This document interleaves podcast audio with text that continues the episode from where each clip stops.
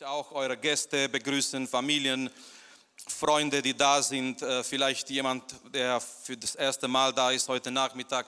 Wir möchten jeder begrüßen, jeder ist herzlich willkommen und als Gemeinde Gottes Trossingen, unsere Leidenschaft ist, die gute Nachricht weiterzugeben. Und die gute Nachricht hat nicht mit Preise zu tun, mit Gas zu tun, mit irgendwelchen irdischen Sachen zu tun. Die gute Nachricht ist eine ewige geistliche Nachricht und über diese Nachricht werden wir auch heute Nachmittag reden. Wir möchten jetzt zum Gottes Wort kommen und immer bei der Taufe, beim Taufgottesdienst, neben die Begeisterung, die da ist, es gibt bestimmt auch viele Fragen.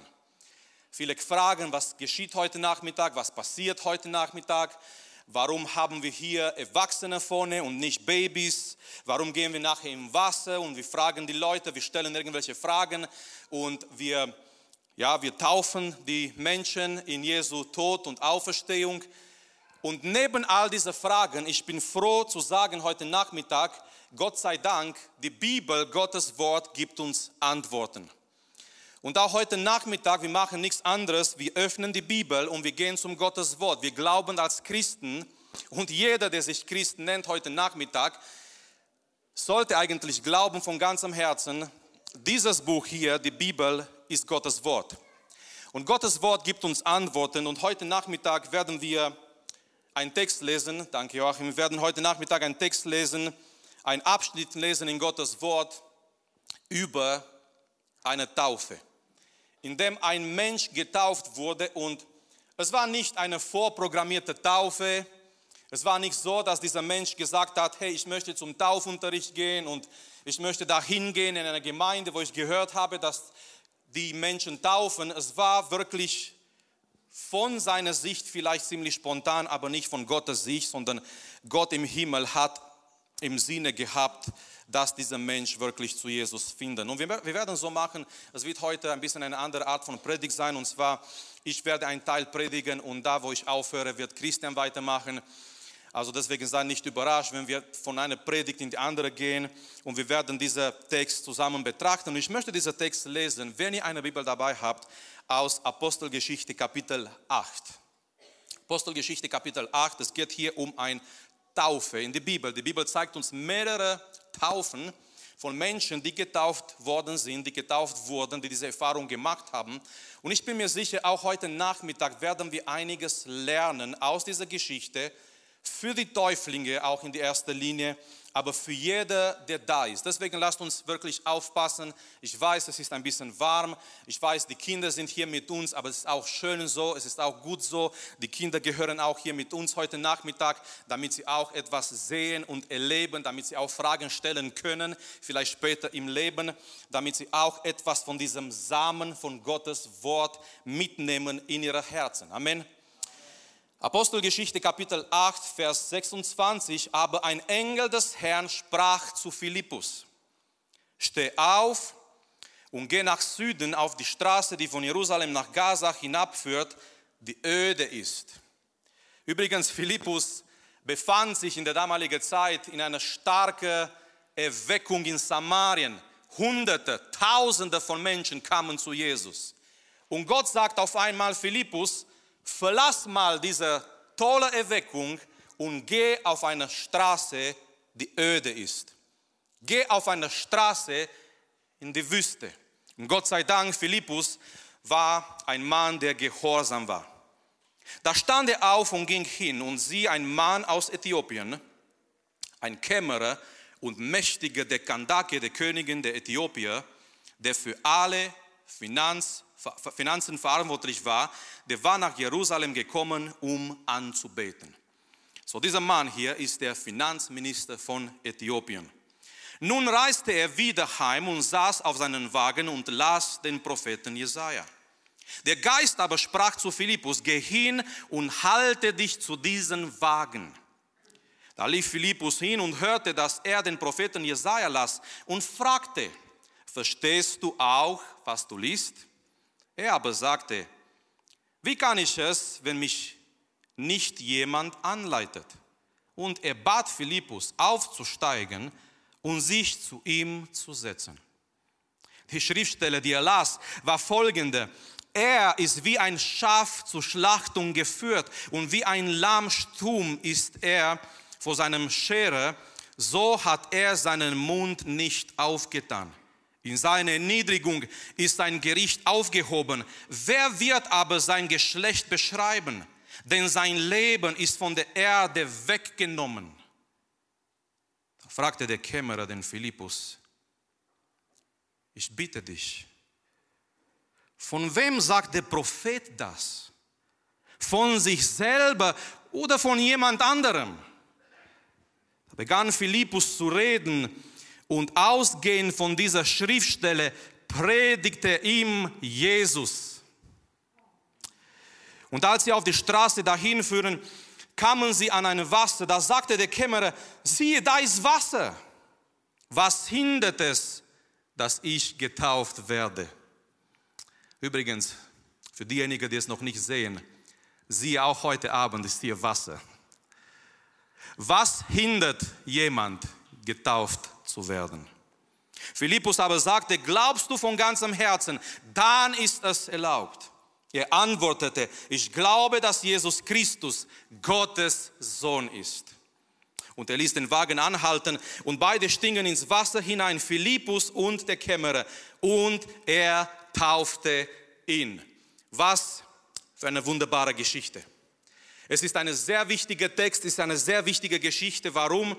Meine Lieben, diese Geschichte, dieser Text zeigt uns, wie ein Mann, wie ein Mensch gerettet worden ist. Dieser Text, den wir gerade gelesen haben, diese Geschichte aus dem Neuen Testament, zeigt uns, wie ein Mann zu Jesus gekommen ist. Und nochmal, es war ein Mann, das war eine Person. Und diese Realität zeigt uns die Tatsache, dass eine Person, eine Seele hat Wert in Gottes Augen. Oh, vielleicht du bist hier heute Nachmittag in dieser Menge von Menschen und du denkst, niemand kennt mich, keiner kennt mich. Meine Verwandte haben mich vergessen, meine Freunde haben mich vergessen, aber es gibt jemanden, der Interesse an uns hat. Eine Seele, ein Mensch, eine Person hat Wert in Gottes Augen. Jesus hat mal gesagt, was nützt ein Mensch, wenn er die ganze Welt gewinnt? Und wir reden hier nicht von dem Vermögen von Elon Musk oder von dem Vermögen von Bill Gates.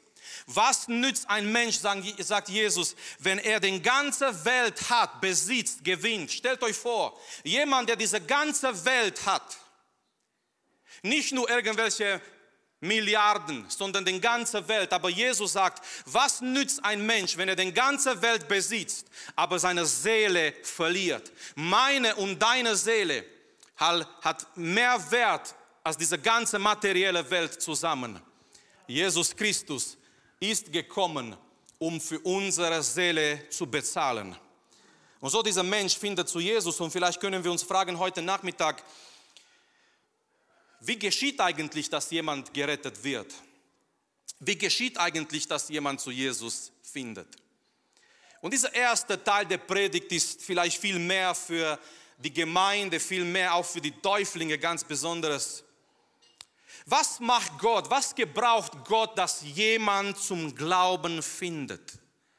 Das ist sehr interessant. Er gebraucht nicht einen Engel vom Himmel, Oft habe ich überlegt, wäre nicht einfacher für Gott, für uns, dass er einfach Engel sendet in Trossingen, in Deutschland und diese Engel kommen von Tür zu Tür und diese Engel verkünden diese Botschaft des Evangeliums zu Menschen und so ist das alles erledigt.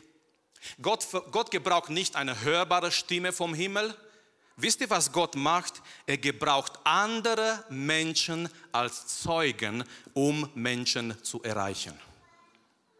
Und für diesen Aspekt sind wir als Gemeinde berufen.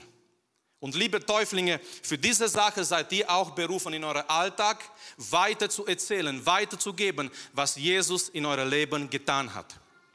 Gott gebraucht Menschen, um andere Menschen zu erreichen, um andere Menschen zum Glauben zu führen. Und hier in dieser Text, wir haben Philippus als ein sehr treuer Zeuge und ich möchte kurz einiges erwähnen über Philippus die auch Sachen, die auch wichtig sind für uns, indem wir berufen sind, Zeugnis zu geben und wirklich das zu erzählen, das weiterzugeben, was Gott in unserem Leben getan hat. Nummer eins, Philippus wird von dem Heiligen Geist geleitet.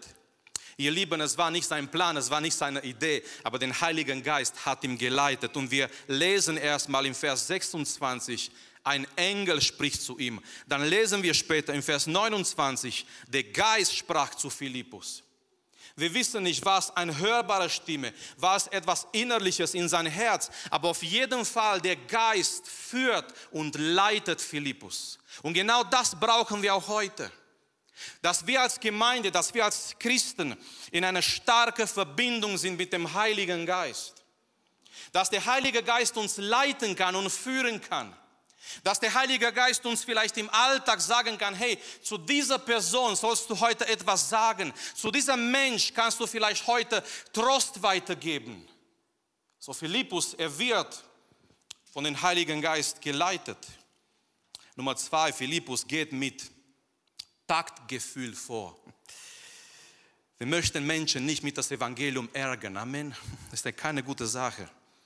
Wir möchten auch wenn wir Zeugnis geben, wenn wir mit anderen Menschen über Jesus reden, wir möchten mit Taktgefühl vorgehen. Und ich mag Philippus. Er rennt, er muss rennen. Ich weiß nicht, wie fit er war, aber er muss rennen. Und als er, während er rennt, er hört, er ist aufmerksam. Und dieser Kämmerer, dieser Finanzminister, wir lernen, er war sehr reich, weil nicht jeder konnte sich in der damaligen Zeit leisten, eine Schriftrolle sich zu kaufen. Er ist zum Tempel gekommen, er hat dort zum Tempel, im Tempel nichts erlebt. Seine Seele war immer noch leer. Und vielleicht als ein kleines Souvenir, als eine kleine Erinnerung, er denkt, ich, ich kaufe mir eine Buchrolle. Und so liest er. Wir merken, er war ein Mensch, der lesen konnte. Und er liest laut. Was lesen wir? Lesen wir noch außer die Kommentare in Facebook, YouTube? Ich hoffe, wir lesen gute Bücher. Und das allerbeste Buch ist die Bibel, Gottes Wort. So er liest mit lauter Stimme und Philippus kommt und er rennt und er hört ihm lesen und Philippus hat eine wunderbare Frage. Taktgefühl. Verstehst du, was du liest? Lass mich sagen heute Nachmittag, es gibt, und das sage ich mit allem Respekt, es gibt Menschen, die haben viel vielleicht studiert, gelernt, aber wenn es um Gottes Wort geht, wir brauchen geistliche Führung. Wir brauchen geistliche Offenbarung. So er sagt mit Taktgefühl, verstehst du, was du liest. Und so kommen sie in Gespräch.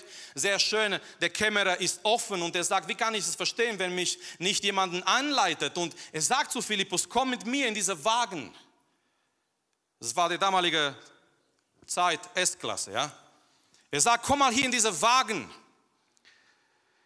Und die fangen an miteinander zu reden und ich gehe dann zu Nummer drei. Philippus gebraucht Gottes Wort, er gebraucht die Heilige Schrift indem Philippus Zeugnis gibt.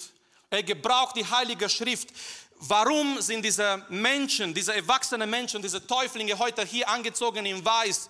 Weil eines Tages wurden sie von Gottes Wort erreicht. Es ist wunderbar, wenn Gottes Wort nicht nur Buchstabe ist, wenn wir auf einmal merken in einem Gottesdienst, Gottes Wort erreicht mein Herz, Gottes Wort erreicht meine Emotionen, Gottes Wort erreicht meine Gedanken. Und meine Lieben, ich möchte erinnern heute Abend, Gottes Wort hat immer noch Kraft. Gottes Wort ist lebendig und Gottes Wort kann etwas in uns verändern. So Philippus, er gebraucht Gottes Wort. Es geht um eine Stelle, denn der Kämmerer liest aus Jesaja, das, was wir heute in unserer Bibel als Jesaja Kapitel 53 haben. Und wir lesen hier in Vers 35, da begann Philippus zu reden und ausgehen von dieser Schriftstelle. Merkt ihr, er gebraucht Gottes Wort. Philippus fängt nicht an, über irgendwelche Philosophien zu reden, irgendwelche Sachen. Nein, er fängt an mit Jesaja 53. Er fängt an mit dieses Wort und er gebraucht Gottes Wort, indem er Zeugnis gibt. Gottes Wort ist eigentlich wie eine Karte zum Himmel. Gottes Wort zeigt uns den Weg zum Himmel. Ich liebe die Geschichte mit Billy Graham. Er war irgendwo zu einer Evangelisation in, ein, in einer Stadt und er wollte von dieser Stadt, er wollte eine Postkarte, einen Brief zu seiner Familie schicken. Und natürlich, weil er dort das erste Mal dort war, er wusste nicht, wo, wo die Post ist, ja, wo die Poststelle ist. Und er ging auf die Straße und er hat einen kleinen Junge getroffen und hat gesagt, kleiner Junge, kannst du mir sagen, wo ich zum Post gehen muss, damit ich diesen Brief zu meiner Familie schicke. Und der Junge hat gesagt, sie gehen geradeaus und dann links und rechts und so weiter auf dieser Straße, da finden sie diese Poststelle. Und Billy Graham hat gesagt, weil du so ein netter Junge bist, schau mal, ich bin hier, ich bin ein Evangelist, heute Abend gibt es eine große Evangelisation und wenn du heute Abend kommst, ich zeige dir den Weg zum Himmel. Und der Kleine hat gesagt, Herr, Sie wissen nicht mal den Weg zum Post, wie wollen Sie mir den Weg zum Himmel zeigen? Aber Gott sei Dank, Billy Graham wusste den Weg zum Himmel. Weil den Weg zum Himmel wird uns nicht von einem besonderen GPS gezeigt. Den Weg zum Himmel wird uns durch Gottes Wort gezeigt. Gottes Wort sagt uns, wer wir sind als Menschen. Woher kommen wir? Wir sind nicht ein Zufall, wir sind nicht ein Produkt von irgendwelchen Prozessen, die zufällig waren. Wir wurden geschaffen von einem allmächtigen, allwissenden Gott. Und er hat einen Plan für unser Leben. Und er gibt uns diese wunderbare Karte zum Himmel, Gottes Wort. Und Philippus gebraucht Gottes Wort. Ich möchte euch auch ermutigen, wenn ihr Zeugnis gibt, gebraucht Gottes Wort. Manchmal müssen wir nicht viel reden, es reicht ein Wort von Gott. Und dieses Wort kann etwas Wunderbares bewirken in das Leben von Menschen. Und dann möchte ich zum Schluss kommen, Philippus, er verkündigt Jesus. Das ist der Punkt, das ist so, so der, der Höhepunkt. Philippus verkündet Jesus. Er fängt an an dieser Stelle und er fängt an über Jesus zu reden. Der Kämmerer, er hat gelesen aus Jesaja 53 und wir lesen hier im Vers 32, er, wer? Er ist wie ein Schaf zum Schlachten gebracht worden. Er, und der Kämmerer, der, der fragt, um, um wem geht es hier? Und Philippus fängt an. Und angefangen mit dieser Schriftstelle, er verkündet Jesus. Die ganze Bibel geht es über Jesus. Die Bibel ist Gottes Buch, der uns Gottes Plan zeigt. Und in diesem Plan Gottes geht es um Jesus. Und ich möchte kurz lesen, was Jesaja sagt in Kapitel 53 über Jesus. Vers 5 aber er ist wegen unserer Schuld verwundet und wegen unserer Sünde zerschlagen worden. Die Strafe liegt auf ihm, damit wir Frieden haben, und durch seine Wunden sind wir geheilt. Wir gingen alle in die Irre wie Schafe, jeder sah auf seinen eigenen Weg, aber der Herr warf unsere alle Sünde auf ihm. Er hat Jesus verkündigt. Warum? Weil Jesus Christus ist der Retter. Jesus Christus kam in diese Welt. Er hat ein perfekt, ein vollkommenes Leben gelebt an unserer Stelle. Niemand, kein Mensch konnte dieses Leben vor Gott leben. Aber Jesus Christus hat ein vollkommenes, perfektes Leben gelebt. Dann ging er eines Tages zum Kreuz und er hat es mehrmals festgemacht und klar gemacht. Er gibt sich hin. Johannes Kapitel 10, er sagt, er ist der gute Hirte. Der gute Hirte gibt sein Leben für seine Schafe. Er sagt, niemand nimmt mein Leben. Meine Lieben, es waren nicht die Juden, es waren nicht die Römer, es war nicht die damalige Zeit und irgendwie Jesus hat einen anderen Plan gehabt, aber das ist schief gelaufen. Das ist nicht schief gelaufen. Das war Gottes Plan von Anfang an, die Menschheit zu erkaufen, die Menschheit retten zu können durch seinen Sohn Jesus Christus. So Jesus Christus ist gestorben und jede Sünde, jeder Fehler, unsere Rebellion, alles hat er auf sich genommen. Aber die Geschichte bleibt nicht dort stehen. Jesus Christus ist auferstanden und er lebt in Ewigkeit. Und die Bibel sagt uns, jeder, der an ihm glaubt, es ist nicht Religion, es sind nicht irgendwelche Schritte, die wir machen müssen. Jeder, der an ihm glaubt und jeder, der seinen Namen ruft, wird gerettet werden. Jesus Christus ist der Weg zum Himmel. Und Philippus verkündigte ihm Jesus. Und heute Abend, es geht um eine Person und diese Person ist Jesus Christus. Ich möchte, bevor Christian weiterkommt, ich möchte, dass jeder sich fragt, da wo du bist, in dieser Gemeinde, in dieser Gottesdienst, habe ich Jesus persönlich begegnet? Wurden meine Sünden vergeben durch Jesus Christus? Ist Jesus Christus da in mein Herz und in mein Leben? Möge Gottes Wort, möge der Heilige Geist an unseren Herzen wirken. Ich bin so froh, dass wir eine tolle Zeit erleben. Oh, die Menschen sagen, es sind schwierige Zeiten, kritische Zeit. Ja, von einer Seite, von einer anderen Seite ist eine wunderbare Zeit. Menschen werden noch gerettet. Menschen finden noch zu Jesus. Halleluja. Ich freue mich heute Abend. Wer freut sich noch heute Abend? Jesus Christus ist der Herr und er rettet Menschen. Und ich wünsche mir so in dieser Gottesdienst, dass Menschen noch gerettet werden und dass wir nächstes Mal noch eine größere Taufe haben. Nicht, weil es um uns geht, es geht um Jesus Christus. Und mögen in dieser Endzeit noch mehrere Menschen zu Jesus kommen und zu Jesus finden. Und mögest du einer davon sein, der zu Jesus findet, auch heute Abend. Amen. Ja, auch ich freue mich ganz, ganz äh, arg über jeden von euch. Ich freue mich, dass ihr alle hier im Weiß seid. Das zeugt von etwas. Das zeugt, dass Gott etwas in euer Leben getan hat. Ich hätte es nicht so hingekriegt, keiner von uns hätte es hingekriegt. Wir können keine Menschen retten. Wir können mit Menschen reden, Zeugnis geben, aber retten kann nur Gott. Retten kann nur der Heilige Geist muss überführen. Wir haben es probiert, wir können keinen Menschen überführen. Aber ich freue mich, dass wir heute neun Täuflinge haben und dass ihr auf Gottes Ruf gehört habt. Der Herr möchte euch ganz besonders segnen. Und auch eure Familie, eure Freunde, die mitgekommen sind, ganz, ganz herzlich willkommen. Marius hat diese Stelle, diese schöne Stelle aus Apostelgeschichte aus der Perspektive des Philippus angeschaut. Ich möchte ein paar Gedanken aus der Perspektive des Äthiopiers dazu sagen.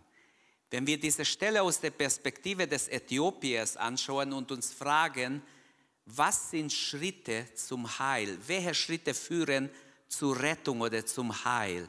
Denn unser Wunsch ist tatsächlich, wie er am Schluss gesagt hat, dass Menschen sich bekehren heute. Ihr habt euch bekehrt. Uns geht es darum, wer noch nicht sein Leben Jesus gegeben hat, der möge doch heute die Stimme Gottes, der Ruf Gottes hören und Ja sagen zu Jesus. Und jetzt fange ich an. Umsonst hat Philippus auf die Leitung des Heiligen Geistes geachtet, wenn der Kämmerer sagen würde, was wirst du mir sagen, lass mich in Ruhe, geh deinen Weg. Wenn er nicht offen wäre. Umsonst hätte er Taktgefühl gehabt, wenn der Äthiopier nicht verstehen würde und nicht verstehen möchte, was er liest. Und umsonst hätte er ihm Jesus versucht zu nahezubringen, wenn er nicht glauben würde. Also ich möchte damit Folgendes sagen, Gott arbeitet mit Menschen zusammen. Es ist immer so, Gott fängt an, er hat aus Liebe seinen Sohn gegeben, er hat uns gerufen, er hat angefangen, nicht ich habe angefangen, ihn zu lieben, er hat angefangen, mich zu lieben. Und dich auch und euch auch als Täuflinge. Nicht ihr habt angefangen, sondern er hat angefangen. Wo ich ihn noch nicht geliebt habe, plötzlich sprach er zu mir. Plötzlich hat sich sein Wort oder hat mich sein Wort angesprochen. Und so können wir uns fragen, welche Schritte führen zum Heil? Welche Schritte führen einen Menschen dazu, dass er zu dem Punkt kommt in sein Leben, wo er sich bewusst Jesus hingibt. Und das Erste ist, wenn wir es von der Perspektive des Äthiopiers sehen, er ist ein Mensch, der auf der Suche war. Er war in Jerusalem, war auf einem Fest mehrere Tage, hat alle Zeremonien mitgemacht, aber er hat nichts gefunden. Er hat nichts zu Gott gefunden. Alles war nur Religion, so wie heute auch vieles nur Religion ist, nur äußere Religion er hat nichts in Jerusalem gefunden. Ein gutes Stück, was er hatte, war eine Schriftrolle. Und die versuchte er zu lesen, aber er verstand Bahnhof, nichts. Er wusste überhaupt nicht, um was, um was geht es überhaupt. Aber wieder sehen wir die Führung Gottes genau im Kapitel 53. Liest es. Wer das Buch Jesaja kennt, 66 Kapitel, das ganze Evangelium ist drin. Und ganz besonders Kapitel 53 ist eine wunderbare Weissagung über Jesu Tod auf Golgatha. Das erste, also erster Schritt zum Heil, der Äthiopier musste offen sein für die Wahrheit. Vielleicht sitzt jemand da und sagt, nee, mich werdet ihr nicht bekehren. Ich habe mit jemandem geredet, ich habe mehrmals mit einem Mann geredet und er weiß, dass ich Pastor bin. Und er hat gesagt, aber mich werden sie nicht bekehren. Ich sage, ich versuche es gar nicht, ich weiß, ich kann sie nicht bekehren. Aber ich bete für sie. Ich wünsche ihnen, dass Gott sie segnet, dass Gott ihnen hilft. Ich wünsche, dass sie selber nach Gott fragen. Es ist so, der Äthiopier war total offen. Er ist hungrig. Aber bisher hat er nicht verstanden, um was geht es überhaupt, was will Gott überhaupt, wie kann man gerettet werden. Und so, man kann sehen hier die Hinwendung zu Christus, die Bekehrung eines Menschen heute. Wenn ich mein Leben Gott gebe, damit fängt eigentlich alles an. Erst wenn ich mich öffne für das Evangelium, kann ich die Tiefe, die Herrlichkeit, die Schönheit und die Bedeutung des Wortes Gottes überhaupt verstehen. Und danach beginnt erst der Weg der Nachfolge. Danach beginnt ein Lernprozess, wo ich viel lernen kann unterwegs mit Jesus. Und deshalb wünsche ich auch euch als, Lehrling, als Täuflinge, dass ihr viel lernt, dass ihr bereit seid, von Jesus zu lernen. Denn die Bibel sagt, lehret sie halten alles, was ich euch befohlen habe. In Gottes Wort sind so viele wunderbare Dinge. Ihr habt jetzt einiges verstanden, euer Herz habt ihr geöffnet für den Herrn, ihr habt euch geöffnet wie diese Kamera hier. Aber es ist ganz wichtig, dass wir sehen, um uns herum sind noch Millionen Menschen verloren. Wir lesen in Matthäus 9, 35 und weitere von Jesus. Und Jesus zog umher durch alle Städte und Dörfer, lehrte in den Synagogen, predigte das Evangelium des Reiches Gottes, heilte jede Krankheit und jedes Gebrechen. Als aber er die Volksmenge sah, wurde er innerlich bewegt über sie, weil sie erschöpft und hingestreckt waren wie Schafe, die keinen Hirten haben. Dann spricht er zu seinen Jüngern, die Ernte ist zwar groß, die Arbeiter sind wenige, bittet den Herrn der Ernte, dass er Arbeiter in seine Ernte sende. Es war ganz wichtig, dass wir jetzt hinschauen. Jesus hatte Augen die richtig sahen. Wir sehen oft nur die Menschen als Menschen, wir sehen ihre Not nicht. Jesus sah, diese Menschen haben Nöte. Er sah, wie sie dahin siechen oder dahin äh, leben, einfach ziellos vor sich hin leben. Und Jesus hat Mitleid mit ihnen, das steht hier. Er hatte Mitleid. Wie sehen wir die Menschen? Sehen wir die Not? Sehen wir ihre Not? Wer gerettet werden muss, der muss offen sein für die Botschaft. Der Äthiopier war offen. Zweitens, umsonst geht Philippus mit Taktgefühl vor, habe ich gesagt, wenn der Äthiopier nicht versteht. Damit ich gerettet werde, der zweite Schritt zur Rettung ist, ich muss das Evangelium verstehen. Wenn ich nicht verstehe, was Gott will, was soll ich verstehen? Wie soll ich gerettet werden? Viele Menschen meinen, sie besitzen einen gültigen Pass zum Himmel nur weil sie irgendeine Religion haben, weil sie religiös sind, weil sie in irgendeine Kirche gehen, weil sie irgendwie manche Dinge tun. Angenommen, sie müssten heute sterben oder ich müsste sterben oder wir alle müssten sterben und wir stehen vor Gott und Gott würde fragen, warum soll ich dich in den Himmel lassen? Wieso soll ich dich in den Himmel lassen? Was würden sie antworten? Was würdest du antworten? Was würden wir antworten? Mögliche Antwort wäre, viele würden sagen, ich bin doch getauft, ich wurde als Kind getauft, ich gehöre zu meiner Kirche, deshalb habe ich Recht auf den Himmel.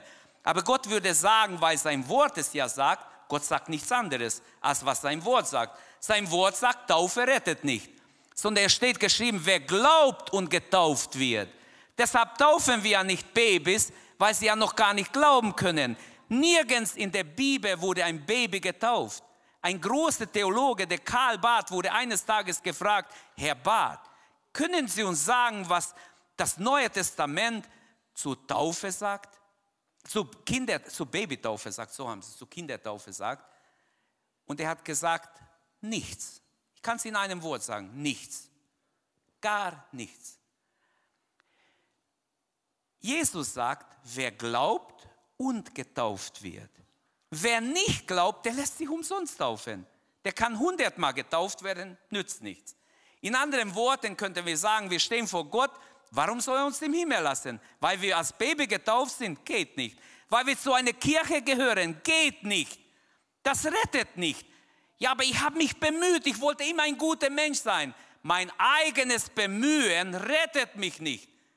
Das Neue Testament sagt, allein aus Gnade kann man gerettet werden, nicht durch eigene Anstrengung. Also dann würden andere kommen und würden sagen, ja, ich habe immer versucht, ein guter Mensch zu sein.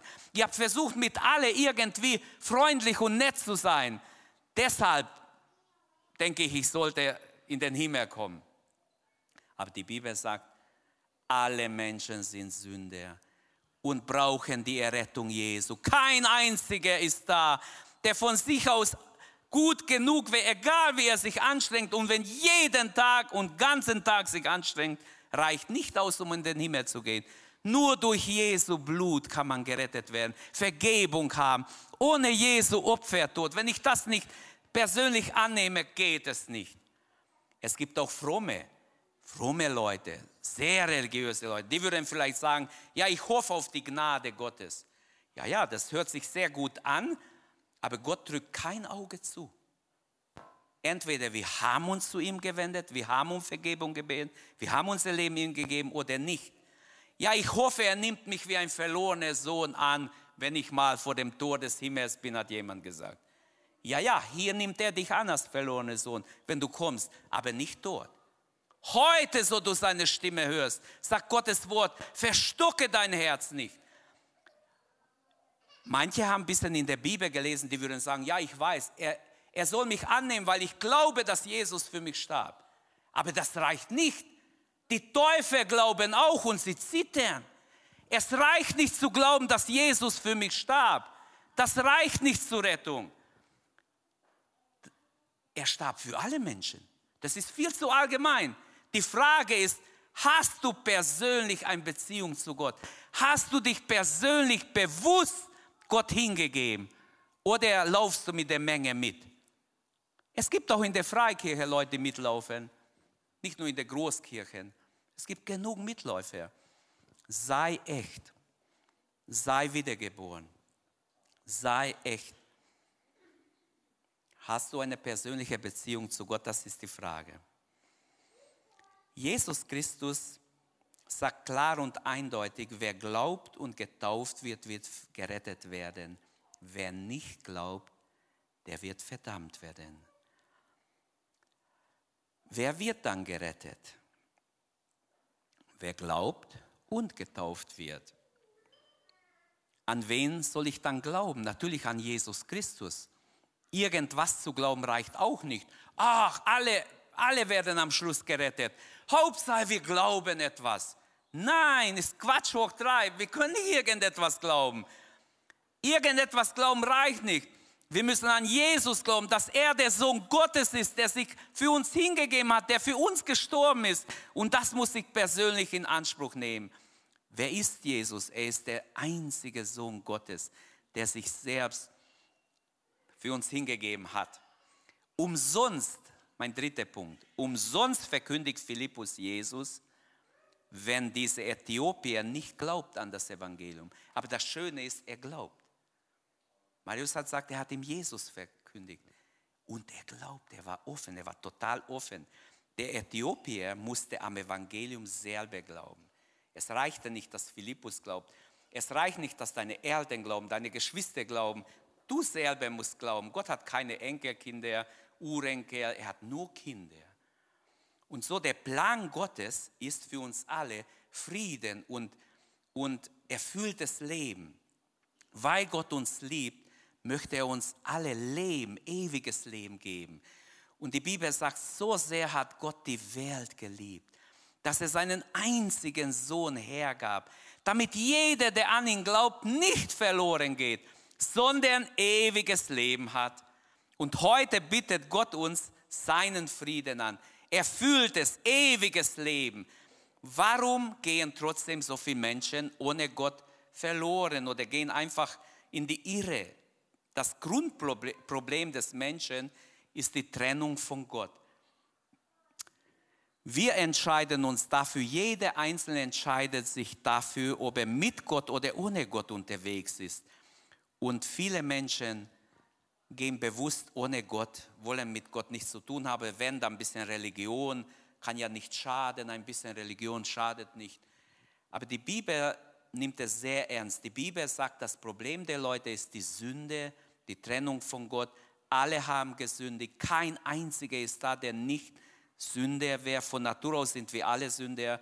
Und der Sünde sollt oder das Resultat der Sünde wird immer der Tod sein.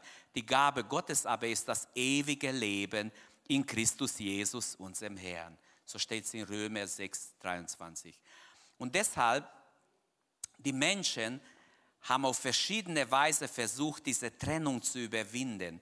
Es gibt ja so viele Religionen. Jede Religion versucht irgendwie eine menschliche Antwort zu finden. Wie kann ich zu Gott finden? Die Buddhisten oder die verschiedenen Religionen, sie versuchen es auf irgendeinem Weg. Gottes Antwort ist Jesus Christus. Er gab seinen Sohn. Niemand hat für uns das getan, was Gott, der ewige Gott getan hat, der Gott der Bibel. Und Jesus ist der Einzige, der dieses Problem lösen kann. Es gibt keinen Weg zu Gott, keinen anderen Weg als Jesus Christus. Er konnte sagen, ich bin der Weg. Ich bin der Weg, nicht ein Weg, der Weg. Und das ist der Punkt. Das haben viele nicht kapiert. Er starb am Kreuz und ist vom Tode auferstanden. Er bezahlte für unsere Schuld. Er starb nicht für seine Schuld. Für meine und unsere Schuld starb er. Und die Bibel sagt, Christus aber starb für uns, als wir noch Gottes Feinde waren. Damit hat Gott uns gezeigt, wie sehr er uns liebt.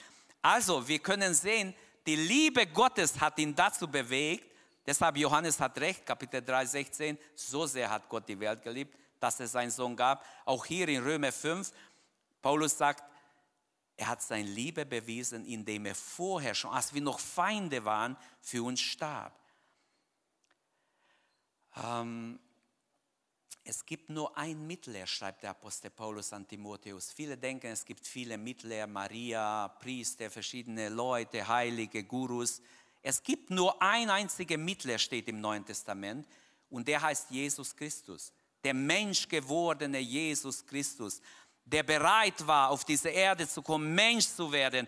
Er ist der einzige Mittler zwischen dir und Gott, zwischen uns und Gott.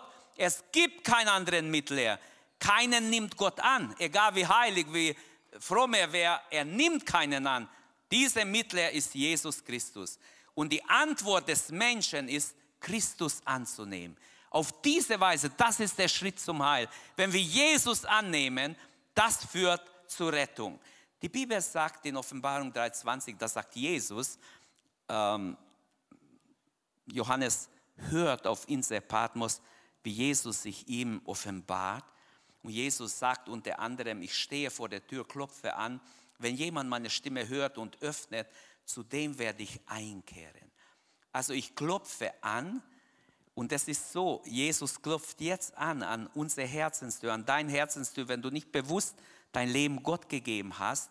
Und in Johannes 1,12 heißt es, wie viele Jesus aufnahmen in ihr Leben, denen gab er Macht, Gottes Kinder zu werden. Wie wunderbar.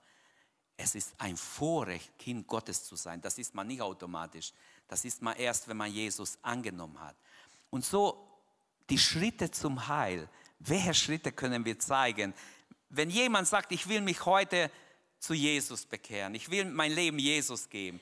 Folgende Schritte können dir helfen, ein Leben mit Jesus zu beginnen. Bekenne Gott dass du ein Sünder bist, dass du Jesus brauchst. Du brauchst Vergebung. Das ist der erste Schritt. Bekenne es. Sag, hier bin ich Herr, ich brauche dich, ich brauche deine Rettung.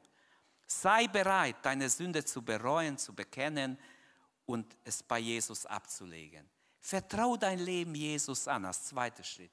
Sag, hier bin ich Herr, ich gebe dir mein Leben, ich übergib dir mein Leben.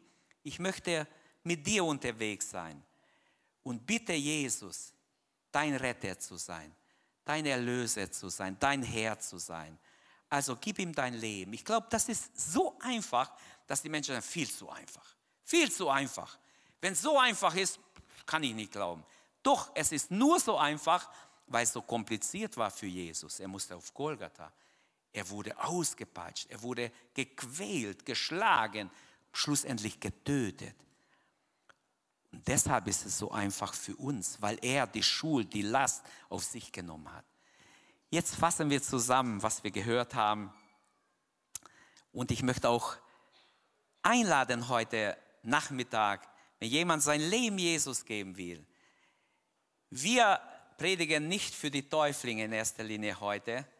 Sie haben ihr Leben Jesus gegeben. Wir predigen für die, die bei der nächsten Taufe dabei sein werden. Amen. Also wir wünschen, dass noch viele Menschen gerettet werden. Wie Mario sagte, ich habe nichts davon, wenn jetzt äh, 20 Leute sich bekehren. Natürlich freue ich mich. Natürlich freut sich der Herr, freut sich der Himmel. Aber wir sind nicht auf Menschenjagd und versuchen vorzuweisen, wir haben wieder zehn Täuflinge. Ich habe nachgeschaut gestern, ich habe so eine Datei, seit wir hier eingezogen sind 2011, haben wir 179 Menschen mit euch zusammen getauft. Ist doch schön. Ist wunderbare Gnade. 179 Menschen. Es ist einfach, ich habe die anderen nicht gezählt. Vorher, wo wir noch im Alterssaal waren, gibt es auch einige, bestimmt 100, aber äh, werde ich auch mal, wenn ich Zeit habe, zusammenrechnen. Das ist eine alte Datei. Aber ich habe mal gedacht, Mensch, ich zähle zusammen, wie viel haben wir gehabt bisher. Das ist einfach, weil das, ich habe eine Liste, ich habe es immer erweitert, erweitert. Und es ist schön, dass Menschen gerettet werden, dass Gott immer noch Menschen rettet. Ihr seid der Beweis, dass Jesus lebt. Ihr seid der Beweis, dass das Evangelium funktioniert, dass Veränderung möglich ist, dass Gott nicht einfach so in die Luft dreht, sondern sein Wort ist Ja und Amen. Wer sein Wort ernst nimmt, darf erfahren auch heute, Jesus ist real. Sein Gegenwart ist da. Ich darf mit ihm unterwegs sein. Halleluja, preis dem Herrn. Also, ich habe gesagt, wer sein Leben Jesus geben will, der kann wirklich sich öffnen. Und Gott ruft heute. Und ich möchte sagen, ich möchte herausfordern, gib dein Leben Jesus. Wer sein Leben bewusst Jesus gibt, jetzt, der darf erfahren, er ist voller Liebe, voller Gnade, er hat Vergebung, er hat ewiges Leben, er hat er versichert, ich werde mit dir sein, jeden Tag bis an das Ende der Welt. Was könnt ihr besser wünschen? Wer kann was Besseres wünschen, als einen Freund zu haben, der Tag und Nacht immer ewig bis ans Ende bei uns ist? Und nicht irgendein Freund, sondern er ist der Sohn Gottes, der allmächtig ist, der alle Macht hat, im Himmel und auf Erden. Ähm, wer sein Leben ihm gibt, ich bin sicher, und sich entscheidet, ich will Jesus folgen, ich will ein neues Leben mit ihm leben, der wird erleben, dass das, was wir hier predigen, real ist. Es könnten verschiedene Gründe sein, warum manche Leute sagen, nee. Manchmal werden Menschen gehindert, erstens durch Unglaube ach, das kann ich nicht glauben. Es gibt verschiedene Hindernisse, aber ich, ich, ich helfe Menschen, wenn ich die aufnehme, wenn ich die nenne, weil ich mit verschiedenen Leuten schon geredet habe. Manche haben gesagt, du, ich kann es einfach nicht glauben, dass das so einfach ist. Ich habe so viel verbrochen und einfach, mir wird es gleich vergeben, wenn ich meine Sünde vergebe. Wenn du wüsstest, was ich alles auf dem Kerbholz habe. Die Taufe ist mit Glauben verbunden. Wer es nicht glaubt, wer nicht im Glauben Jesus annimmt, es wird nicht funktionieren.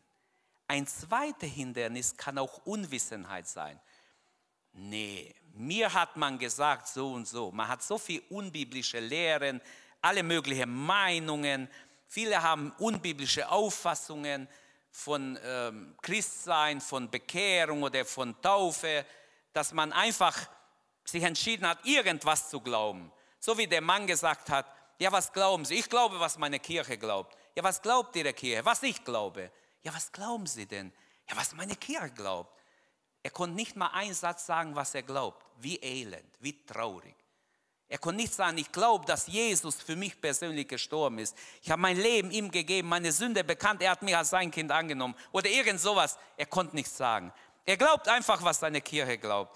Und ein weiteres Hindernis ist oft die Sünde.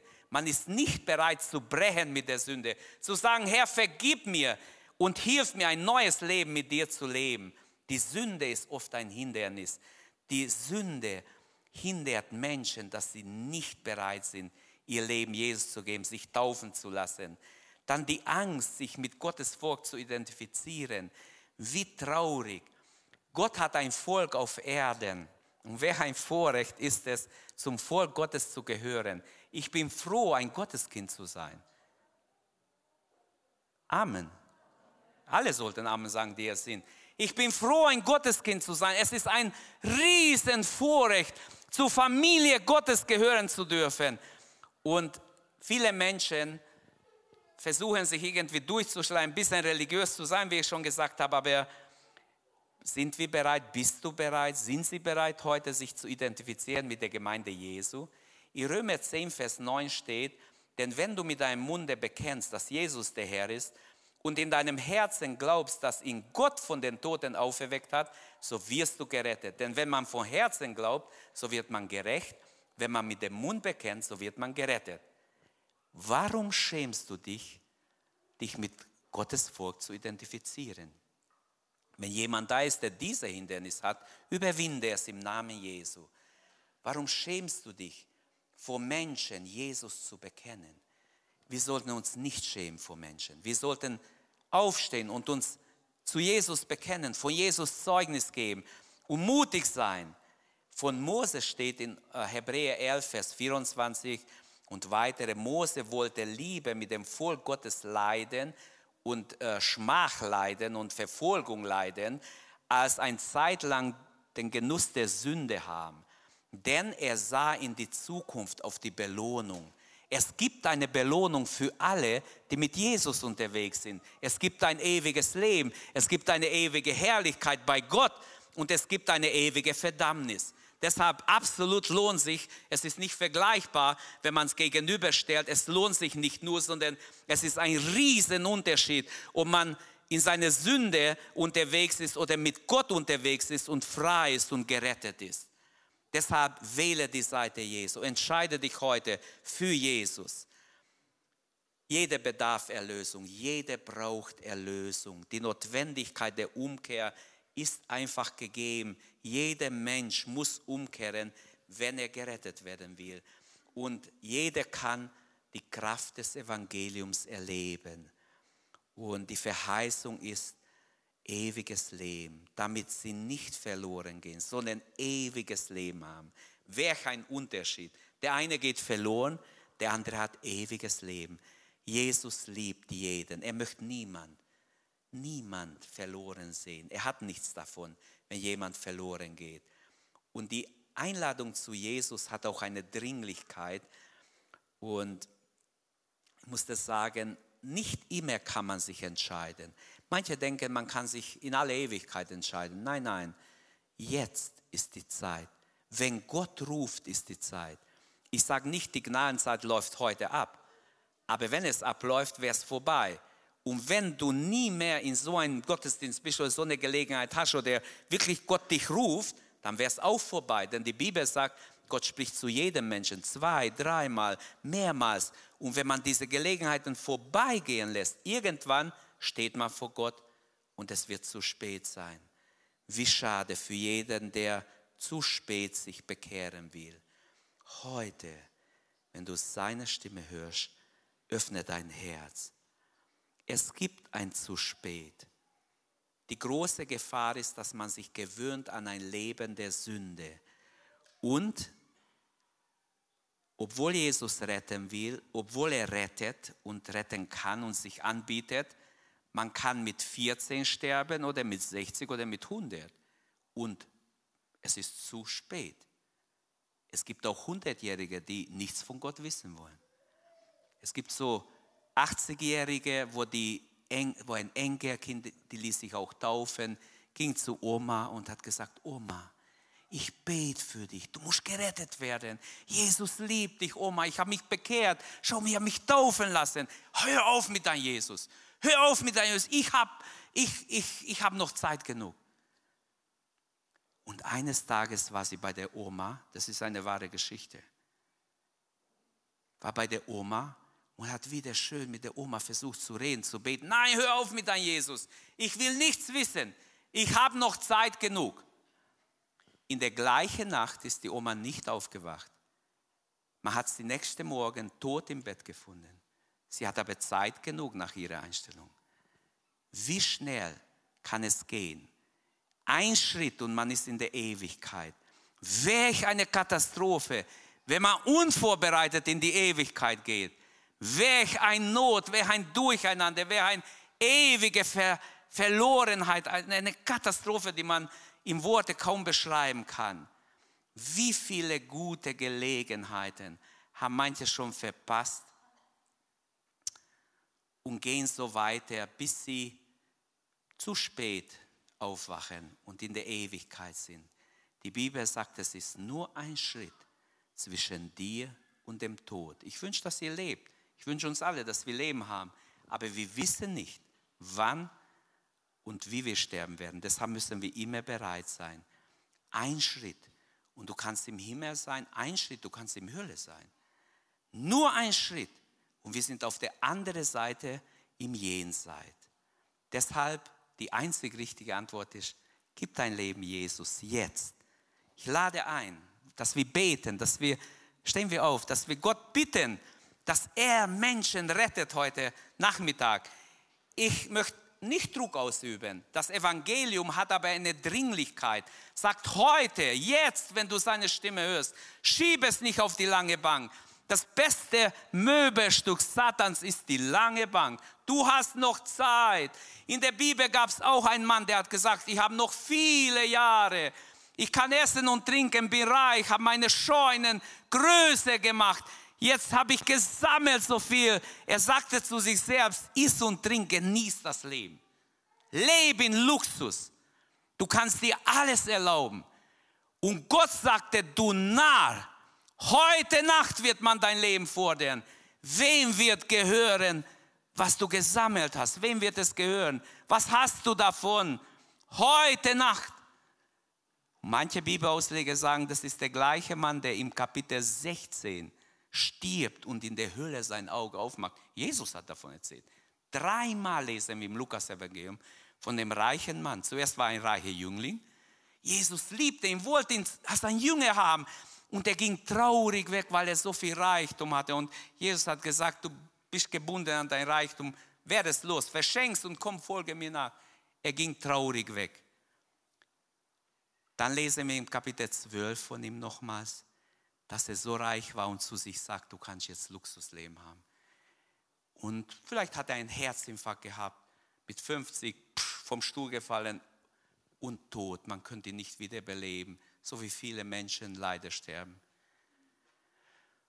Und er öffnete seine Augen in der Hölle, sagt die Bibel. Und er schrie, er schaute hinüber ins Paradies, schrie, Vater Abraham, schick jemand zu meinen Brüdern, ich habe noch fünf Brüder, schick jemand bitte. Vielleicht kennt ihr die Geschichte, wenn nicht in Lukas 16 nachzulesen. Ich möchte es nur illustrativ sagen.